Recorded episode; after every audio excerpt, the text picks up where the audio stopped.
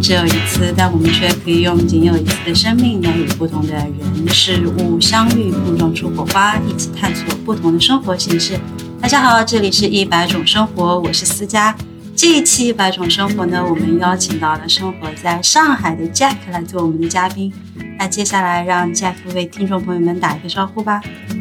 呃，各位一百种生活的听众们，大家好，我是 Jack。呃，我是。古典音乐播客、响声播客的主播，同时我也在上海，还有自己的教育的公司。我是做出国英语培训，同时我现在也在做一个个人科普啊、文艺相关的一个青少年的一个培训的一个创业项目。那在这里，我要为听众朋友们介绍一下我是怎么认识 Jack，就是像 Jack 刚才说，他是在做一个播客节目，叫响声播客。这档播客我个人是很喜欢的，然后我是自己在小宇宙这个平台输入“古典乐”这三个关键字发现的这档播客。我自己喜欢他的课的原因呢，第一个是主播 Jack 和 Ken，你能够从他们的声音当中真的是能够感受到他们对古典乐的热爱和热情。当主播对他们聊的东西是很有激情的时候。我发现我自己个人呀，也会被激起很强烈的那个好奇心和求知欲，这是第一个原因。第二个原因呢，是因为古典乐在我的印象当中是很晦涩、很艰难理解的一些东西，但他们聊天的话是很有趣味性的，带了一点点那种科普呀。作曲人这个音乐家他当时在写这首歌的时候，他背景的一些故事，所以让我听下去是很容易听的。还有第三个原因就是响声播客的音质是真的很好呀！我不知道你们的后期是怎么做，但就是音质很好。因为听了响声播客，然后我自己在听我自己的播客的时候，我当看到有评论说：“哎呀，主播你这个音质不行呀，很难让我听下去。”我就有了一个很深刻的理解。哦，对，当一档播客节目的音质很好的时候，就不管他在聊什么，就至少你听得很顺耳。所以，我因为这个响声播客认识了 Jack，我自己加了他的微信，然后去跟他说，愿不愿意来我们一百种生活一起聊一期他的生活。所以我很开心，也很荣幸 Jack 来参加我们一百种生活的录制。再次感谢，谢谢啊！对我们这个。音质的话，我我还要顺便感谢一下我的听众朋友们，在我的公众号上，我有一篇文章是让大家这个捐款的呃，大家在大家的众筹之下，我给我们给 Ken 买了一个呃这个麦啊，这当然是我们我们节目的优势了，我们只总共就只有两个人，偶尔有一个嘉宾啊，嘉宾的音质通常都会差一点嘛，嘉宾不可能为了一档节目专门自己买一个麦，然后我们现在特别是。我跟 Ken 从开始做这个播客到现在还没见过面，所以 这个是一个远程工作的方式。那加上上海的这两年疫情的话，这个基本上咱们也没有什么线下录制播客的可能。所以如果咱们遇到有嘉宾，嘉宾的音质就会差一点啊。呃，你们的话是每一期都有嘉宾啊，碰到没有专门录音设备的话，那肯定就是会有点挑战了。但是我我听过你们几期节目，我觉得真的也挺好呀，这个音质还是还是可以接受的。其实我听很多播客，我感觉呃，只要呃能能够听得到嘉宾在说什么，基本上还是内容决定的。问题不大，问题不大。我觉得你们的这个播客做的也非常的优秀，谢谢。其实一一波商业互吹嘛，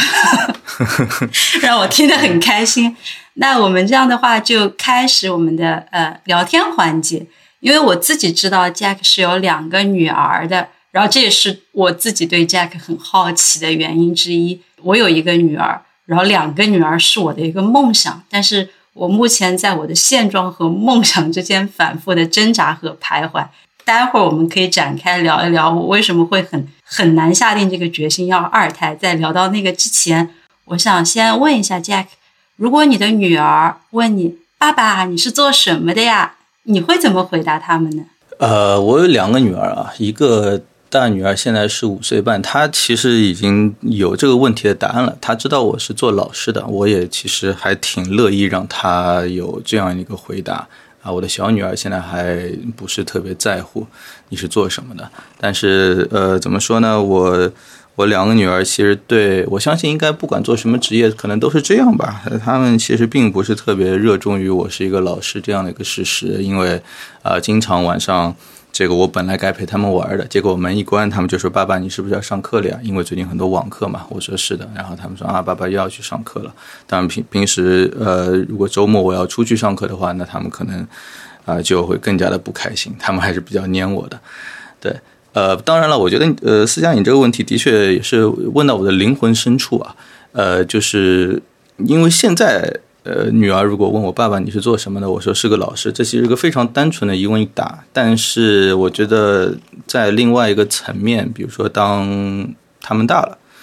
啊，然后当比如说别人问到他你爸爸是做什么的，或者当他有一天开始。整个盘点自己的家庭的时候啊，爸爸的职业就不只是啊要晚上八点打开腾讯会议上个课这样的一个非常单纯的事实，而是这个爸爸的可能工作他创造了什么价值？一方面是家庭的经济价值，一方面是有没有什么社会效益？是不是让他觉得是一个很酷的爸爸，还只是一个？啊，出售自己的时间来补贴家用的一个爸爸，那我觉得这个问题其实是很影响我自己在在过去的这些年的一些时间节点上的一些职业的这个决定的。在呃一七年之前，我是在新东方教书的啊，那个其实非常纯粹的，属于我刚才所说的，就出售自己的时间来换取金钱的这样一个呃工作啊。呃，后面一七年之后，我其实创过一波业。其实说出来还做挺有一点规模的，我的团队最大的时候有二十多个人，那也融了超过百万美金吧，应该算是一次这个有板有眼的创业，但最终还是失败了。做的也是教育科技产品啊，呃，那时候没失败，现在肯定也失败了啊。这个听众朋友们不好意思，我的这个猫最近也非常黏我，所以它老是在我的麦边上叫。呃，然后那波创业失败之后，这个我又重新回到这个教培行业啊。一方面是也是做这个老本行吧，新东方里面当时教的是托福嘛，我教的也还不错，就是做这个像托福啊、雅思啊、SAT 啊这方面的这个呃培训，因为反正。这种只要自己的实力在，也不怕没有客人，所以基本上这个生活保障没有问题。那在那个之余的话呢，因为我也是一个比较有这个创创造热情啊，我不是说创造的这个天赋有多强，但我是很有这方面的这个 energy 的一个。呃，人，所以我就开始做各种各样的这个奇奇怪怪的事情，其中响声播客就是这一块儿啊。包括我现在在跟另外一个朋友一起尝试做一个科普和文艺的相关的一个青少年的一个培训机构啊，这些都是可以被框定在老师这样的一个职业定义之内的啊。包括现在这个响声的听友，我不确定是为什么，但也都会叫我 Jack 老师啊。可能我。在做播客的过程当中，不经意间，就像你所说的，流露出了一些这个自己老本行的印记啊在里头。但是不管怎么说，呃，我是希望我的女儿再过一些年吧，如果她问自己我的爸爸是做什么的，她能够有一个相对更酷、更有啊更有社会效益、更不那么无聊的一个一个回答。像刚才你有说，就是你其实有做到很多不同的工作。我就很好奇，那你的本科是？其实我知道答案，我只是装作很好奇。那你的本科是学的就是老师相关的专业吗？我是在这个上海交大学热能工程的。你要说具体点的话，就是燃气轮机啊。当然，很多人也不知道燃气轮机是什么，我其实也忘得差不多了。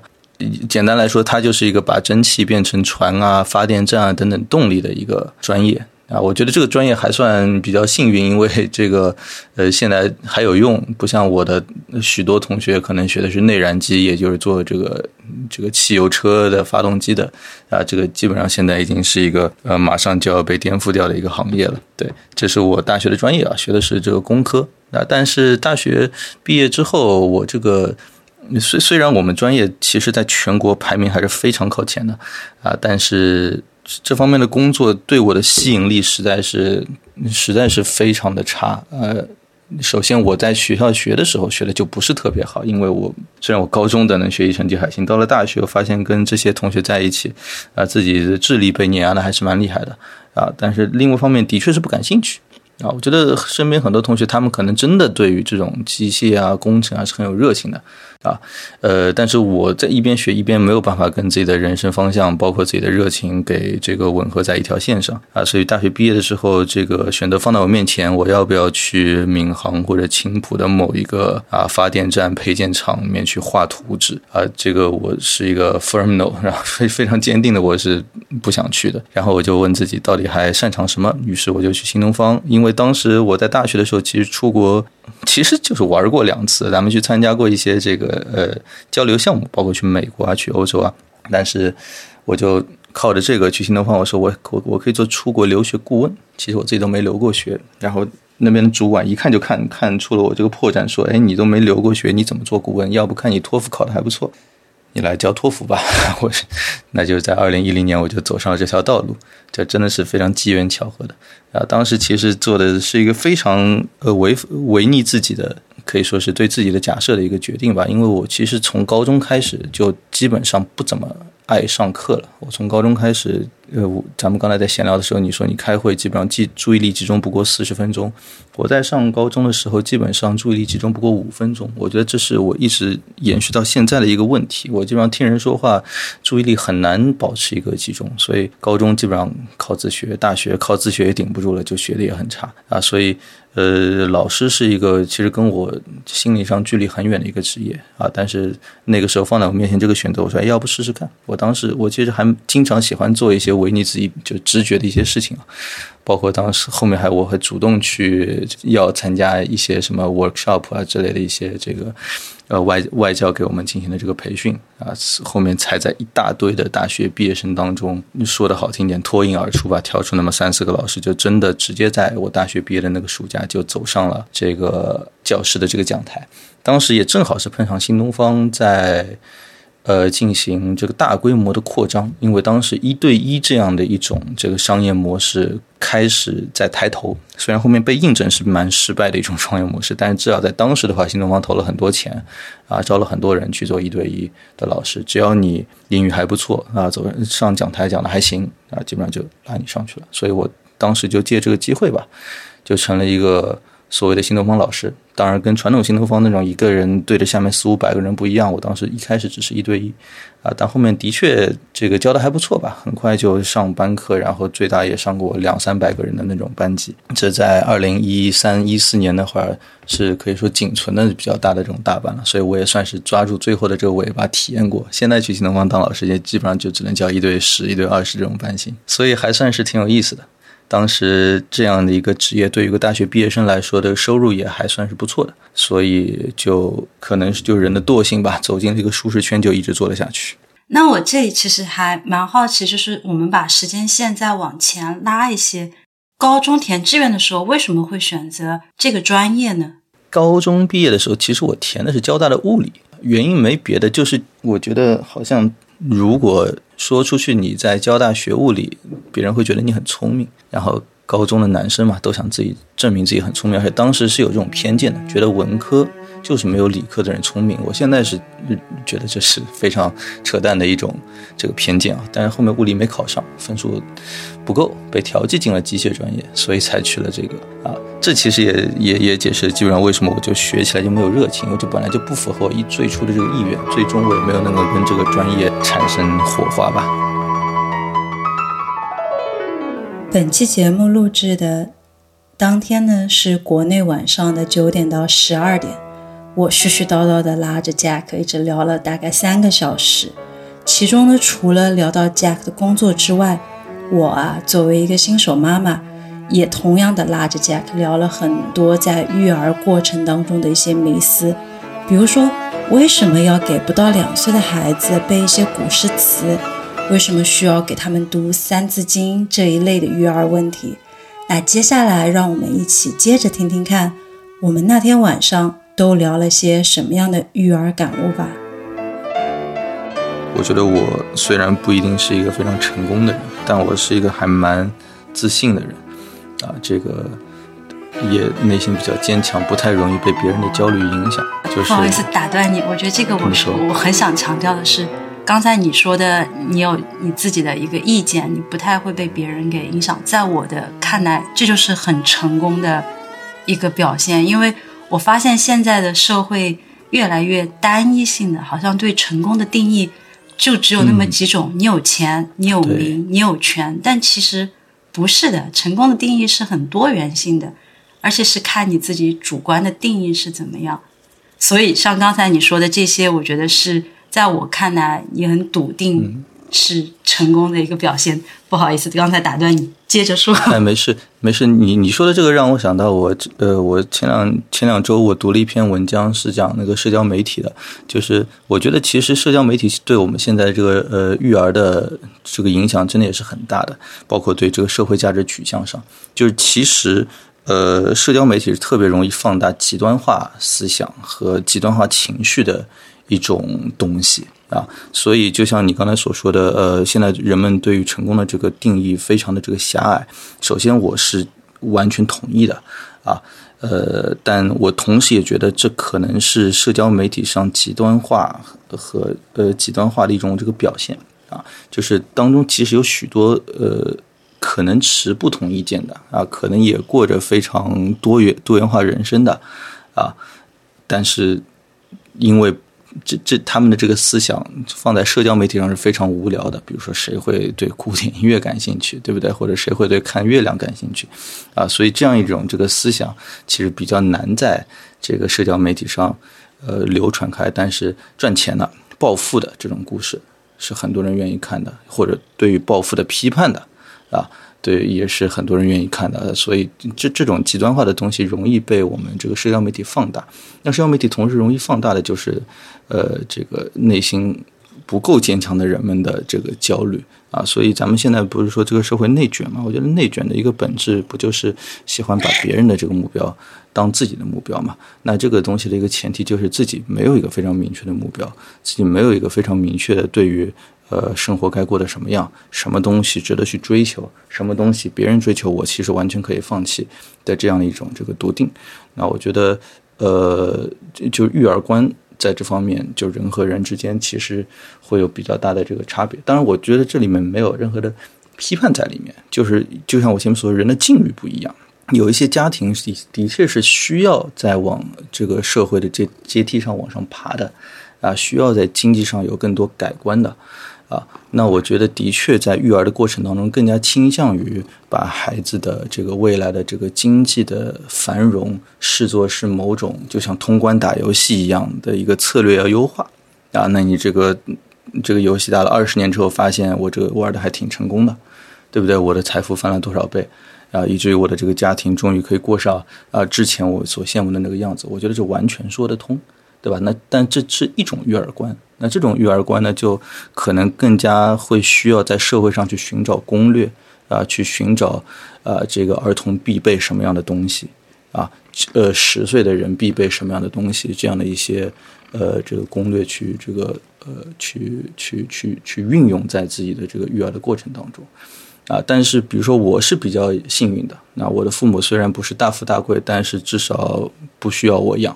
他们能够自己过得还不错。那我自己现在做着自己的老本行啊，花掉自己一定这个比例的这个精力，能够把自己的这个呃经济状况搞得还算可以啊。那我在育儿的过程当中，我就更加希望孩子不要被一个比较呃狭隘的这个价值观给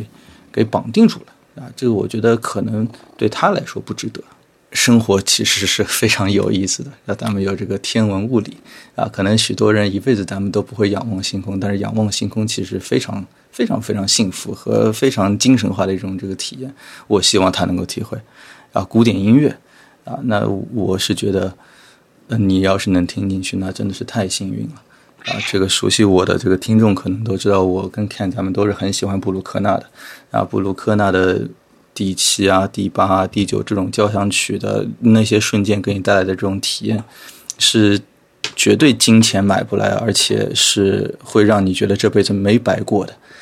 那这些东西，我也希望我的孩子能够拥有。所以，这个那这让我想到，我现在不，我不是搞这个出国嘛？其实我的客户当中还是有蛮多这个非常有钱的家庭的啊，跟这些非常有钱的家庭的打交道。呃，其实也是加加深了我这样的一个呃信念啊，因为太多这些孩子，其实你完全可以看得出他一点都不快乐。虽然他的这个父母很有钱，事业上很成功，啊，但是已经把这个孩子的路数规划的非常清楚，以至于首先家庭关系很紧张。孩子经常不按照父母的这个方式走，父母又觉得我在你身上花了这么多钱，孩子又觉得我又没叫你花这个钱，我就想那个样子，啊，所以，呃，成为一种这个家庭动力非常失控的一种状态，啊，孩子也很难受，啊，然后最终我们做老师的都已经不再是教你英语了，变成家庭关系调剂了。经常妈妈说啊，他现在不听我的话的，但都都是把自己关在房门里门一锁的，你能不能帮我发个微信跟他说一下这个？说一下那个，然后孩子就提到爸妈都是一脸嫌弃的样子，那我觉得这个就太糟糕了。你用再多的钱，我也不想跟你换这样一种这个家庭关系，对吧？所以咱们说回这个育儿这件事情的话，就是我我自己一直认为，育儿就在我的这个计划当中，它不是一个策略游戏啊，它是一个养成游戏啊。我是把孩子从小就当朋友来对待的，并且我是希望在几十年之后，他也是把我当朋友来对待的。让我们能够平等的交流一些事情。你可以告诉我，还有除了古典乐之外，还有什么音乐是好听的？我觉得这个很有意思，因为像刚才你在说你的育儿观的时候，那我其实跟你是一样的。但我又在想，作为我们这样的家长，是不是因为我们自己已经有了一定的物质条件，所以才会把追求的目光或者是角度给放到追求美、发现美的这个能力上？但是刚才你有说到你的客户也是很有钱，但是他们把这个养成类游戏完成的策略性游戏，又把我刚才自己脑海当中这个假象给销毁掉了。因为哪怕都是在有一定的物质基础上的话，那其实你要选择你的孩子，你希望他是怎么样的一个人，其实也是大人的选择。那我同样的把这个假想放到如果。爸妈生活现在还是在就是求一个温饱的情况下的话，那其实要卷娃或者是不卷娃，好像更多的也是看个人，就是爸妈你的性格是怎么样的，而不是有的人他会说，哦，思佳，你你会这样养孩子，是因为你们现在就是衣食不忧，所以你才会把那个。目光放到孩子的素质教育上面，而不是放到他们一定要进什么名校呀、考出什么多少多少分上。但我觉得其实这个是不成立的。嗯，对，我觉得这个真的是要看性格的。呃，我之前因为我接触过很多留学生嘛，在新东方，其实我有一些我非常欣赏的学生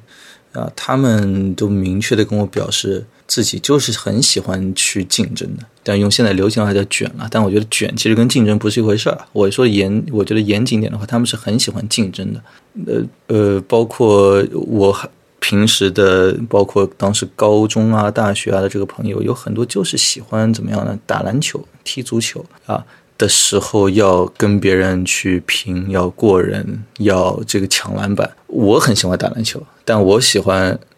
这个。后撤步投篮，啊，我不太喜欢冲进去跟别人撞身体啊。除了打篮球，我喜欢的是游泳。就我觉得可能每个人性格的确是不一样，所以就在教孩子和对孩子的期待上，有些人可能更希望你能够取别人的虎口夺食啊。呃，我可能就是呃过出不一样的生活啊。我觉得这个没有对错啊，但是呃，我觉得从幸福上幸福的角度来讲啊。呃，跟孩子如果是是朋友，还是跟孩子是一种我我像公司运营一样，我把你榨，我把你的这个潜力榨取出来，你成功了啊，但是可能我们的关系这个有点危险了。那我觉得其实可能我是一个家庭观念比较传统的人，我会觉得不是特别值得吧。就是我在做背景资料调查的时候，我发现就是。你其实有好多不同的出版的书，你有出版那个英语词汇书，然后像科普类的书的话，你有 伟大的绘画，嗯，啊，那当然，豆瓣，你把你的名字给打进去，你的四本书好像是就会跳出来。然后我自己很感兴趣的是《伟大的绘画》和《伟大的音乐家》这两本书。你最近出版的是《伟大的音乐家》这一本，你是作为一个译者翻译这本书的原文书。我就很好奇，是什么样的原因让你选择花大量的时间去翻译这种艺术科普读物呢？呃，这个其实故事说来，我觉得都蛮有意思的。这个要从什么说起呢？这个可能要从二零一五年的秋天说起。嗯，就是我太太 Sherry 她的辞职说起吧。就二零一五年那会儿，呃，我们是第一次去德国旅游。嗯，我们买了票。他在银行上班，所以呢，他的这个能够请的假天数有限。所以后面我们发现个非常尴尬的事实，就是当时西蒙拉特在指挥那个柏林爱乐演整套贝多芬的这个交响曲，我能听完。整套，他只能听前四场，就得坐飞机回家了。呃，我跟他可能都是比较理想主义、比较浪漫主义的人啊。可能这才走进了一家门，所以呃，当时我们在电脑前买票的时候，我们对这个现实觉得有点难以接受啊，就去从这个银行辞职了。我呃，总之他本来就是这个财大毕业的嘛，也是非常优秀的这个毕业生。他跟我是一个高中的，他当时是能够考年年级前十的，我是年级前一百，这种比他多一个数量级的。就是他其实在那银行的工作是非常不错的，不是一个普通的那种柜员。啊，所以就他当当时这个辞职，现在回头看看也是蛮需要这种魄力的啊。因为其实还有蛮多这个金融从业者是挺会羡慕他当时的这个工作的啊。然后我们当时就辞完职之后，就在这个柏林听音乐会，后面还去了莱比锡啊等等的这个地方。好，然后辞职之后呢，因为我收入还行，虽然谈不上很有钱吧，但是至少他不工作，我们家庭也是可以运转的啊。所以我觉得。这样更好啊！我其实不是特别喜欢他在银行的工作，压力也挺大，领导还抽烟，啊，就嗯，就我我也没有说鼓励他回去上班，他也并不并并不怀念银行的工作，啊，所以他就在家看书，然后呃生活。后面不久就就本来想这个 gap 一年啊，说一五年辞职，咱们他先 gap 一年，然后再看看做一点什么新的行业，但是没想到一停下来就怀孕了。怀孕之后就生了一个娃，很快又生了另外一个娃，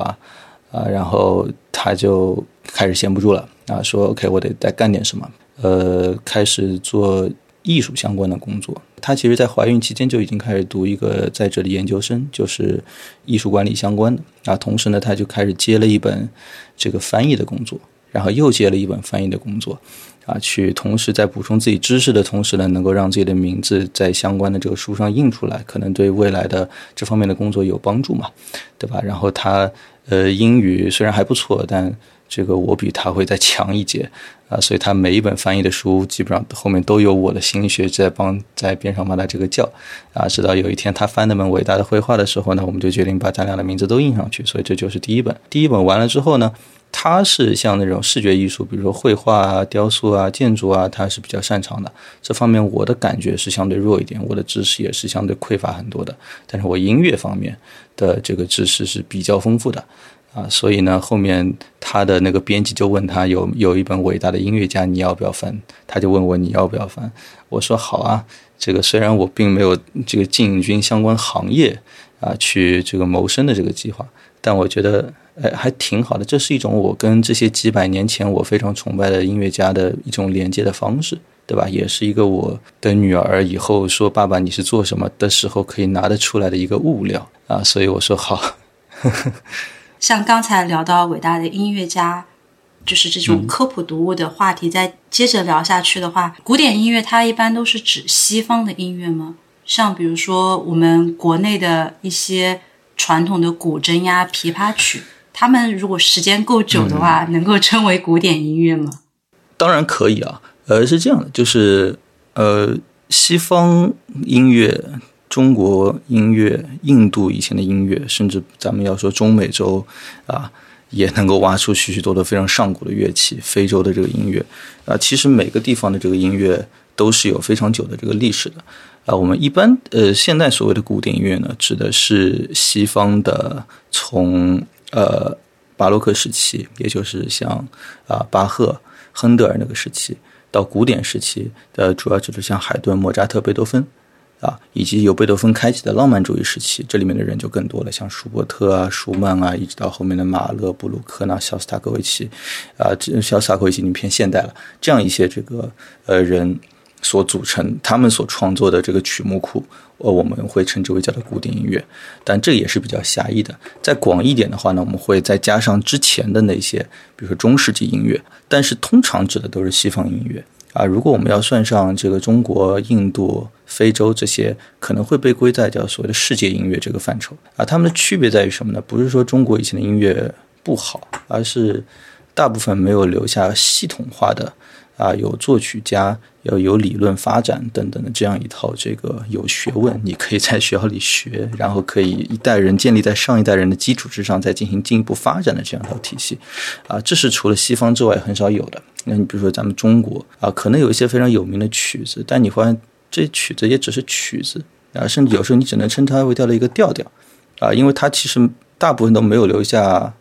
啊作曲家当时留下的手稿。啊，留下谱子啊，甚至都很难去明确啊一个曲子的作曲家。那我们现在的这个民乐啊，或者咱们现在国内的这个啊民乐团，有时候搞得也像一个这个交响乐团一样啊，但演的作品呢，一般都是现代人写的啊。它里面其实也是受到这个西方的这个呃古典乐，他们无论是这个研究方法啊、创作方法啊、演绎方法的呃这个影响也是比较大的啊。所以我觉得这可能是一个比较令人伤感的历史吧。啊，伤感的一个事实就是，中国过去的音乐因为都是给宫廷里面的这个王公贵族享受啊，民间可能也会有一些流传，但是它并没有能够发展成一个有延续的这个学问，也导致我觉得现在啊，你说咱们可能有中国传统音乐，可能有西方古典音乐啊，然后听起来像是个并列关系啊，但它无论是从体量还是从精深的这个程度啊，的确还是有差距的。这样的话，我其实还有一个比较好奇的，像你说，呃，你现在在目前在上海从事这样一个出国教育，还有一个是素质扩展的这样的一个教育。之前有跟其他的一些初中老师聊天，他们说现在有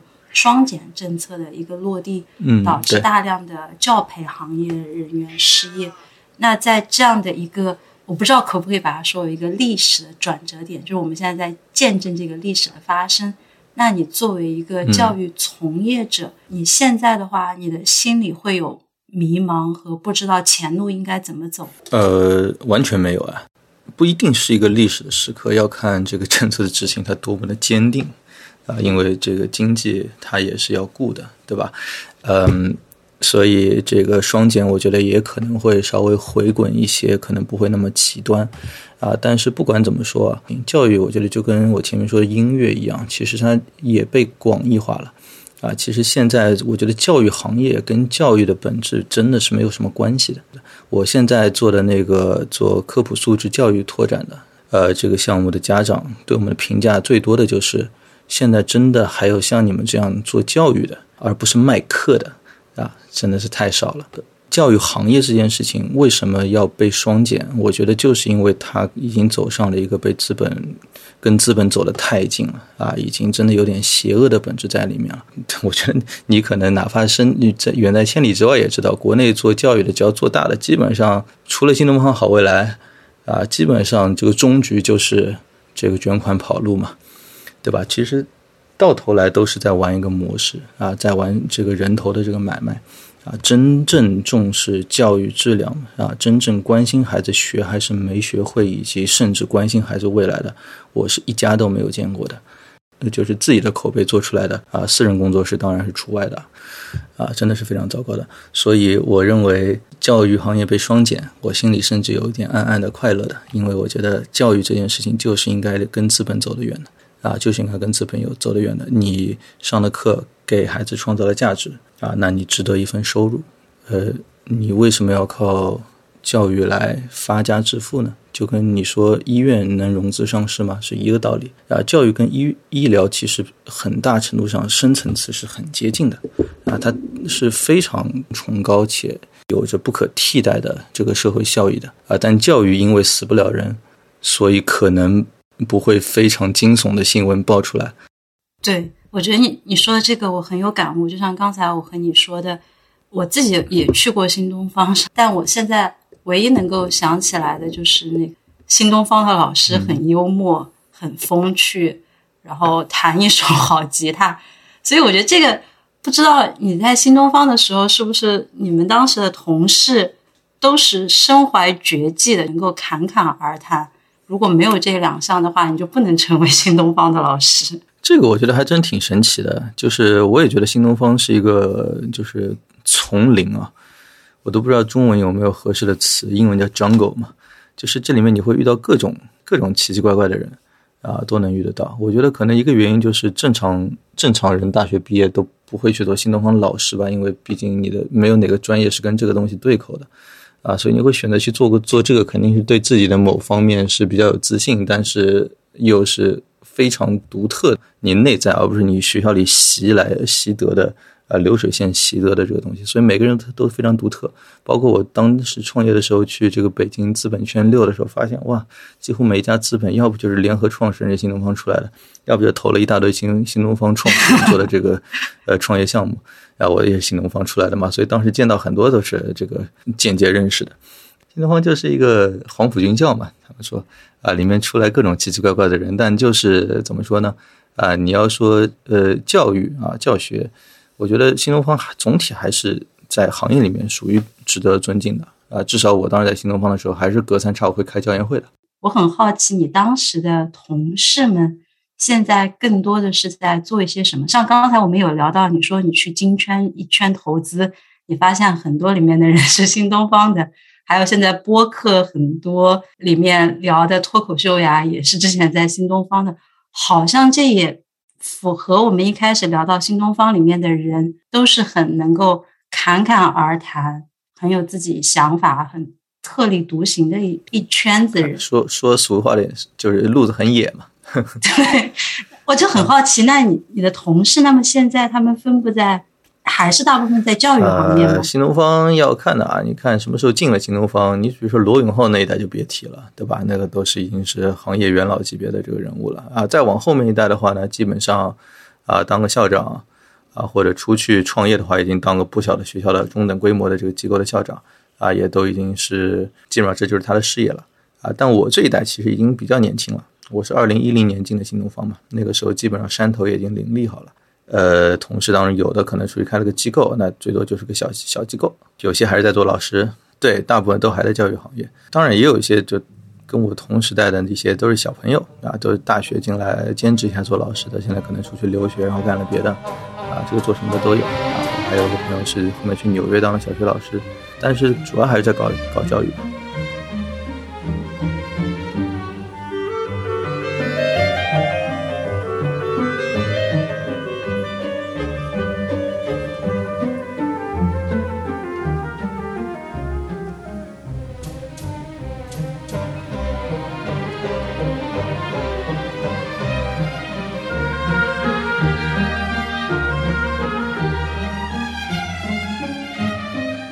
那我们聊了这么多的话，我就想把这个话题扯到快问快答，因为我已经把你拖了很长时间了。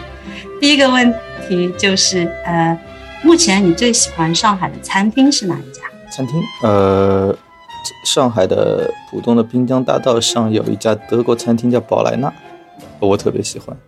因为他们家的啤酒很好喝，我很喜欢喝生啤。在中国其实没有像欧洲那种就是呃生啤的这样一种文化，感觉大家喝啤酒。嗯，经济条件再怎么样，感觉大家喝啤酒都是喝精酿或者瓶啤什么的。但是我觉得还是生啤最好喝。就在欧洲那种感觉，你去一个餐厅坐下来，一大杯一升的那个杯子放上来，那感觉真的是太爽了。但这种在上海感觉还挺小众的，特别在我生活的杨浦区，这个呃相相对会少一点。啊，所以到那个那家德国餐厅，它是正宗的那种德国的黄皮，上来一大扎，哇，那真的是很爽。然后他们这个这个烤肉啊什么也不错。呃，最最好的是就是它有很大的一个露台，呃，露天的一个空间，然后可以让两个小朋友就在江边跑啊跑，然后在边上喝这个啤酒看他们跑，呃，能够有一种呃这个啊对人生赢家的一种错觉啊，挺好的。嗯，那第二个问题的话，我其实。感觉好像，请问你是上海人吗？不是很像，对吧？我从小的确是在上海出生和长大的，但是因为我从上中学开始，我的同桌啊什么的，就是外地人为主，所以我上海话都不是很利索了啊。就身边的朋友也是大部分都是外地的朋友，所以啊，对我是一个可能已经有一点洋泾浜的上海人。我为什么问这个问题？是因为我本来第二个问题是我想问你，未来三年还会定居在上海吗？但是因为刚才和你聊天的过程当中，我有 get 到你是上海人这个点，所以我觉得你应该未来三年还是会继续在上海。啊，对我对上海很有感情，我很喜欢这个城市，即便 刚刚经历了这一轮封锁，我还是很喜欢上海。很棒。第三个问题是，我想问一下，你自己是喜欢喝咖啡的人吗？呃，是哎，我是很喜欢喝咖啡。我最近几个月开始喜欢喝美式咖啡，然后在封封锁在家的这段时间，喝不到咖啡特别难受。后来还好，我太太她有本事，网上买到了一些这个 Manner Coffee 的这个咖啡豆。对我还还是很喜欢喝咖啡的。我现在手边手边就放着放着一个咖啡杯。我觉得咖啡是一个很主观色彩的。我觉得只要是自己喜欢的咖啡，那就是好咖啡。但你刚才有说到一个点，是我我最近也在想，就是咖啡其实它里面有好像有个神奇的鄙视链，好像有一个吃得苦中苦方为人上人的这样的一个感觉。好像如果我是一个喝 espresso 的人，我就觉得哦，你喝拿铁的人好那个好水呀，你还要加奶，或者你喝拿铁里面你还要加糖，那你就更次一级了。我觉得这咖啡好像就真的是，这个这个怎么说呢？这个其实我觉得不是没有吧，但也是很人为，也是很人造的了。就像这个咱们听音乐，有时候会觉得越难听的音乐你能听得进去，你就越 厉害一样。就哇，你连你连这么难听的音乐都能听，这么不和谐的声音你都能够听得摇头晃脑的，你真厉害。这但其实我觉得这个并不一定。成立吧，喝咖啡也是一样。像我以前也会有这种错觉，觉得喝美式的人就是真的是吃得了这个苦。但怎么说呢？喝现在呃现在就喝多了美式之后，就觉得就是是挺好喝的呀，是挺好喝的。但我不会觉得以前喝喝澳白的自己就没有品味啊。我觉得这可能就是口味的一种浮动吧。但这是我非常粗浅的一种理解。我跟你的想法是一样的。然后这样的话，其实就聊到鄙视链。我很多期里面都有鄙视链，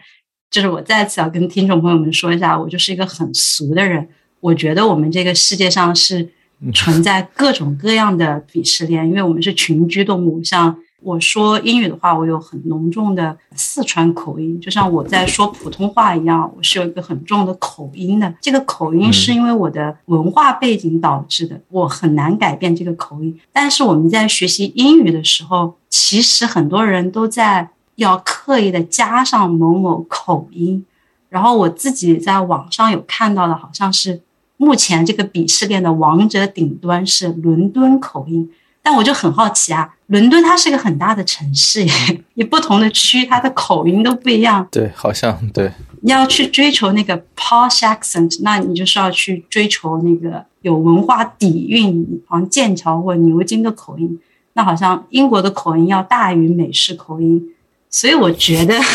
我不知道作为一个英语教育工作者，你心里面的英语的口音排列顺序是怎么样的呢？你觉得有这个鄙视链吗？呃，我觉得鄙视链这个东西是比较主观的一个东西。鄙视链，当当一个人认可了一个鄙视链，他其实就是在表达自己的一个偏好和自己的呃一套幻想啊。就是当当然了，就是英式口音，特别纯正的英式口音在鄙视链的顶端，这是一个就是一个共识吧。我觉得这算是个共识，但我觉得这个共识呢，并不是真的。就当一个人说英式英语哇，好好听，好贵族的时候，我觉得他并不真的是说在鄙视美国人。我觉得他其实也只是在维护一个幻想，就像英国为什么现在还有皇室一样。那这个皇室其实没有任何的权利，对吧？皇室甚至在许多情况下都是一个笑柄。但为什么还有皇室呢？这就是一种文化。的一个传承，就是皇室的这种尊贵，皇室里面的这种公主啊、王子啊、城堡啊，以及大家给你的这个那个的呃一些历史的这个传承啊等等的啊，其实维持了许多现在人对于可能过去的某些时代的某些生活方式的幻想啊，这种幻想可能被寄托在了啊一些文化周边的东西上，我觉得口音可能就是一个吧。当然，你刚才说什么东西都有鄙视链，我觉得这个是很正常的。这个真的是很，我觉得就像咱们所有的语言里面都有好和坏这两个字，对吧？我觉得只要有好和坏这两个字，那就是有鄙视链的，因为好的东西就是比坏的东西好嘛，对吧？你就比如说音乐，我觉得也是有好的音乐和坏的音乐的。我不是说听古典音乐的好，别的听别的音乐的就 low，、嗯但我觉得的确有的音乐好，有的音乐不是好的音乐。然后有很多人跟我说艺术是平等的，我觉得这个是很扯淡的。就是只要好和坏这两个字还有意义，嗯艺术就肯定也是有好的艺术和比较垃圾的艺术的。就那说回这个嗯口音，我觉得口音这个东西呢，呃，鄙视链它就可能跟这个好和坏，就客观的好和坏是比较脱离的吧。所以我觉得这个口音这件事情吧，你能够说出一种口音，只是呃满足了一种幻想，但这个东西并不真正存在呃客观的。呃，具备实操性的一些鄙视链，这个其实从英语老师的角度，口音这件事情呢是呃真的因人而异的。我觉得就还是要看天赋的啊，就是有些同学，就比如说这个呃英语当中有一个音是用这个后鼻腔发出来是嗯这个音，比如说 student 不会说 student 啊是 student，就就嗯这个音，有些同学教了两下叭就出来了，啊有些同学他怎么都听不出区别。我说 student 和 student，你能听出区别吗？听不出来，没有任何区别啊。所以口音这个东西，我其实专门研究过，就它其实跟听辨能力是很有关系的，这是每个人不一样的。它不是你嘴的问题，它不是你训练的问题，它是你能不能识别出它的声音的区别的这个问题。这也是为什么咱们前面讲要一定要给小朋友多听各种各样的这个音乐和乐器来锻炼他对声音的敏感程度，他一定会 pick up 的。对，呃作为四川人，我们就是吃了这个亏，因为所有的人他都是那个边音鼻音不分，所以我觉得在四川的小孩儿，你要想自力更生去听懂那个边音鼻音，真的好难呀。对，一个例子就是日本人嘛。日本人像比如说在从小从小在这个美国长大的日本人，他能够说非常非常正常的英文，但从小在日本长大的日本人，他可能有些音他就不再不再分得清楚了，因为在他们的母语当中不存在那些音。但是你要把口音练得那么地道，为什么呢？没有任何的必要。你比如说咱们托福、雅思考试当中，你有口音是绝对不会影响你口语拿满分的。你只要说的话别人听得懂，别人美国整天就在 celebrate 他们的那种 diversity 嘛，celebrate 他们的那个多元性嘛。嗯然后咱们每个人说的话听起来都是不一样的，这是他们非常骄傲的一件事情。所以对我觉得地道的口音这件事情，就像你一个黑人要把皮染白一样，这个其实是一个没有必要追求的事情。对，大可不必。我我也是觉得，嗯听众朋友们，如果你要想学好任何一个语言的话，我觉得口音应该是你最后需要去考虑的，就是没没必要。对对对对，下一个问题就是，如果我们聊回音乐，一般开车的时候你会听什么类型的音乐呢？开车要看后排有没有孩子坐着啊。如果两个小朋友坐在后面的话那，一般我会屈从于他们的选择，给他们听儿歌。儿歌的话，一般现在咱们听两两个，一个是那个 Peppa Pig，Peppa Pig，呃，在 Apple Music 上出了一些专辑，好像我我是真的还蛮喜欢听的，听得挺热闹的，而且很有品味啊，非常好听，做的也很精良，也很有生趣。跟这个剧情有关系，但又不直接是从剧情里掏出来的，就做得非常好。Peppa Pig 非常推荐。此外，还有那个 YouTube 上有一个叫那个 Super Simple Songs 嘛，好像喜马拉雅上也有人搬运的，蛮好听的，也做的很有很有趣味，也这个旋律性很强，当中有还稍微夹杂一点会有古典的元素在里面。呃，还能学学单词，学学数数，特别好啊，学学英语 啊，一般给他们听这两种吧。呃，他们去了爷爷奶奶家会听大量的中文儿歌，所以基本上这个我我就会给他们放这个英国啊、美国啊他们做的那些儿歌。如果孩子不在的话呢，我自己会听一些这个编制不大的音乐吧，因为像像什么布鲁克纳啊、马勒啊这些不太适合开车听。他们这个听的时候太轻，响的时候太响，其实你开车经常会哎，音乐还放着吗？会有这种感觉，然后突然咣一下吓死你。一般会听一些，比如钢琴曲，比如说贝多芬的奏鸣曲啊，或者贝多芬的，哎，我很喜欢听贝多芬的大提琴奏鸣曲。虽然我们响声还没有做过这个节目，但贝多芬大提琴奏鸣曲我非常喜欢听，很而且很适合开车的时候听。接着说下面一个问题的话，就是你目前手机订阅表里面的五档播客，你能够想到的五档播客，可以分享一下吗？英文的可以吗？可以啊，什么都可以。呃，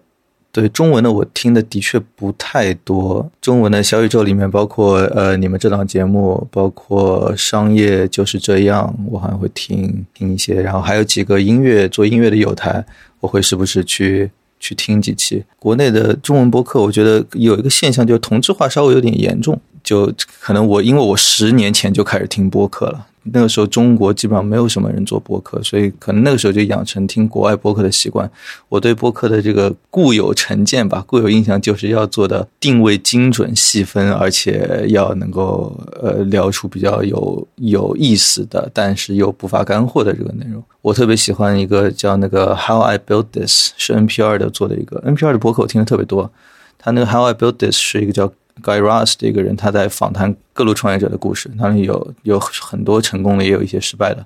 啊，但听的过程都还蛮有意思的，对自己创业啊，甚至人生啊，都还蛮有启发的。然后那个嗯，Planet Money，它是一个一档经济类的这个博客，呃，是 NPR 的几个做经济和商业的这个记者，然后就一个跟经济有关的话题，比如说圣诞树的价格啊，或者说什么这个到到底有没有通胀啊，然后去采访各路的人，去采访他们的观点之类的，还蛮有意思的，很贴近生活，也做的很幽默。我听播客的一个很重要的点就是要幽默，我 我比较喜欢听别人这个说说那种冷幽默、冷笑话。说到这个的话，那美国有一个播博客叫 Dear Hank and John 啊，这个的话我可能就要扯开几句了。Dear Hank and John，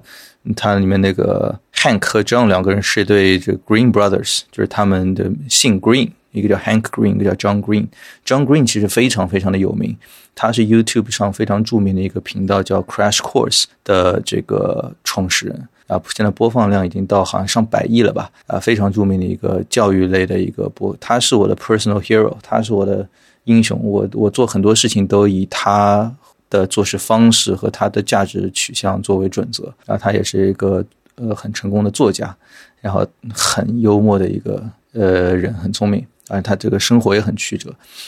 NPR 还有一个博客叫 Wait Wait Don't Tell Me，是一个几乎纯粹搞笑的一个博客。我也非常喜欢，他们是一堆名人，整天在那调侃各种各样的新闻。说到冷幽默，还有一个我很再说一个吧，就是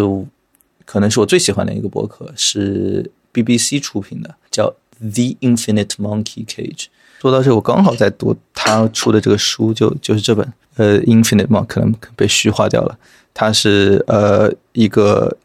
分子物理学教授，叫 Brian Cox。和一个英国非常著名的一个喜剧演员叫 Robin Ince，两个人主持的一档，就是就是科学家的一个 panel，和几个喜剧演员在那边每一期侃一个科学话题。因为我自己对科学很感兴趣，然后它里面在聊到硬核的科学知识的同时，总会有几个很搞笑的人出来做出一些非常风、非常风趣或者非常讽刺的一些这个评价。啊，然后我就每次又能学到东西，又能笑个半天。我我特别喜欢这档节目。就我我我觉得英国 BBC 出品的一一系列播客节目都有这种冷幽默的元素在里面。啊，这个是在我的个人兴趣和这个幽默的这个呃笑点上是，呃，跟我的契合度是登峰造极的。我特别喜欢这档叫《The Infinite Monkey Cage》，强烈推荐对于科学史呃感兴趣的听众朋友们。聊回下一个问题的话，就是。在有两个孩子嘛，这么繁重的带娃的任务当中，你自己最不喜欢哪一项带娃的任务？在带娃的时候，我还真没有什么不喜欢的任务。我很，我真的很享受跟我的小朋友待在一起的，几乎所有时间，除除非什么呢？除非我特别累。啊，有时候可能我一天的确工作的挺累了，或者我带了他们一天，以至于到晚上，如果我还需要再带他两个小时，我可能已经 handle 不了他们往我身上施加的各种压力了。我可能会有时候会稍微有点不耐烦，但是这这跟具体的任务无关，这可能跟自己的精神状态有关。当然了，呃，我可能也被屏蔽掉一些任务吧，比如说我不用帮他们洗衣服，这个我太太包括我们家的阿姨会搞定。然后，嗯。扎头发我也扎不来，啊，都是他们搞定的。但是我我还是会，我基本上基本上全整整个带娃的这个闭环，我基本上都参与的吧。两个我我家两个宝宝人生第一块尿布都是我换的，到后面我基本上脏活累活应该也都是做了蛮多的，我没有什么我没有什么不喜欢的。可能之前喂他们吃饭喂的很痛苦，所以我最近给你看一个，就这个，我给他们制作了个卡牌游戏，给他们制作了一个卡牌游戏，然后呃，这个这是 take a bite，然后里面可能还有 take a sip，就是喝一口汤，然后还有就是里面还会摸到事件卡，就跟那个玩大富翁一样，你抽到下一张可能事件，比如说喂你的妹妹一口饭啊，然后这里面每张你拿到的卡都有一块钱或者两块钱。然后你可以把这个，比如说你攒到十块钱了，你可以问我点一首歌，我可以让 Siri 放一首歌给你听。呃，我会尽可能的把平时可能比较琐碎或者比较机械的东西，我把里面掺杂一点游戏元素进去，然后他们也会很快乐，我也把自己的这个创作能量给释放了出来，我也很开心。所以，总之就没有什么自己不喜欢的事情吧。那。最后两个问题就是：你对自己目前的生活满意吗？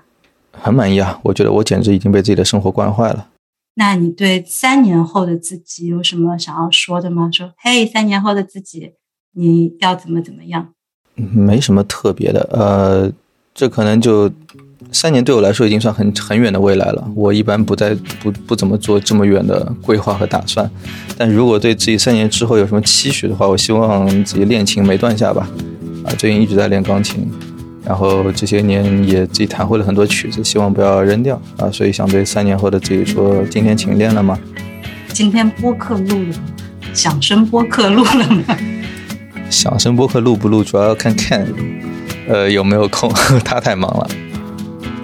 那很感谢 Jack 来参加我们一百种生活的录制，然后再次向听众朋友们安利一下 Jack 和 Ken 的播客节目《响声播客》，一定要去听哦！如果你喜欢古典音乐的话，你一定会在里面发现很多好玩的事情。那最后的话，就和听众小伙伴们说，希望你有一个开心的一天，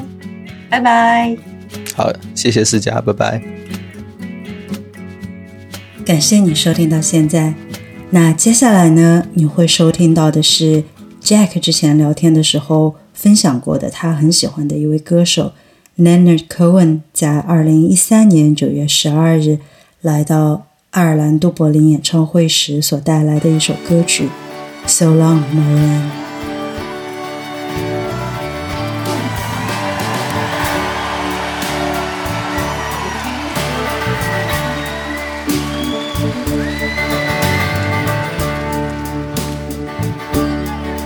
Marlene》。come over to the window,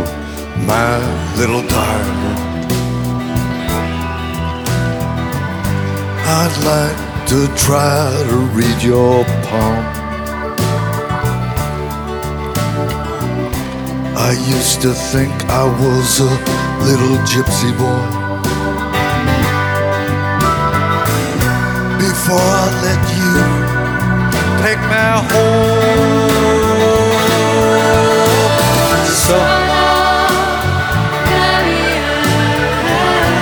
It's time that we began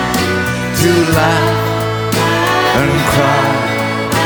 and cry and laugh oh, about it all again. You sing so pretty. You know that I really love to live with you.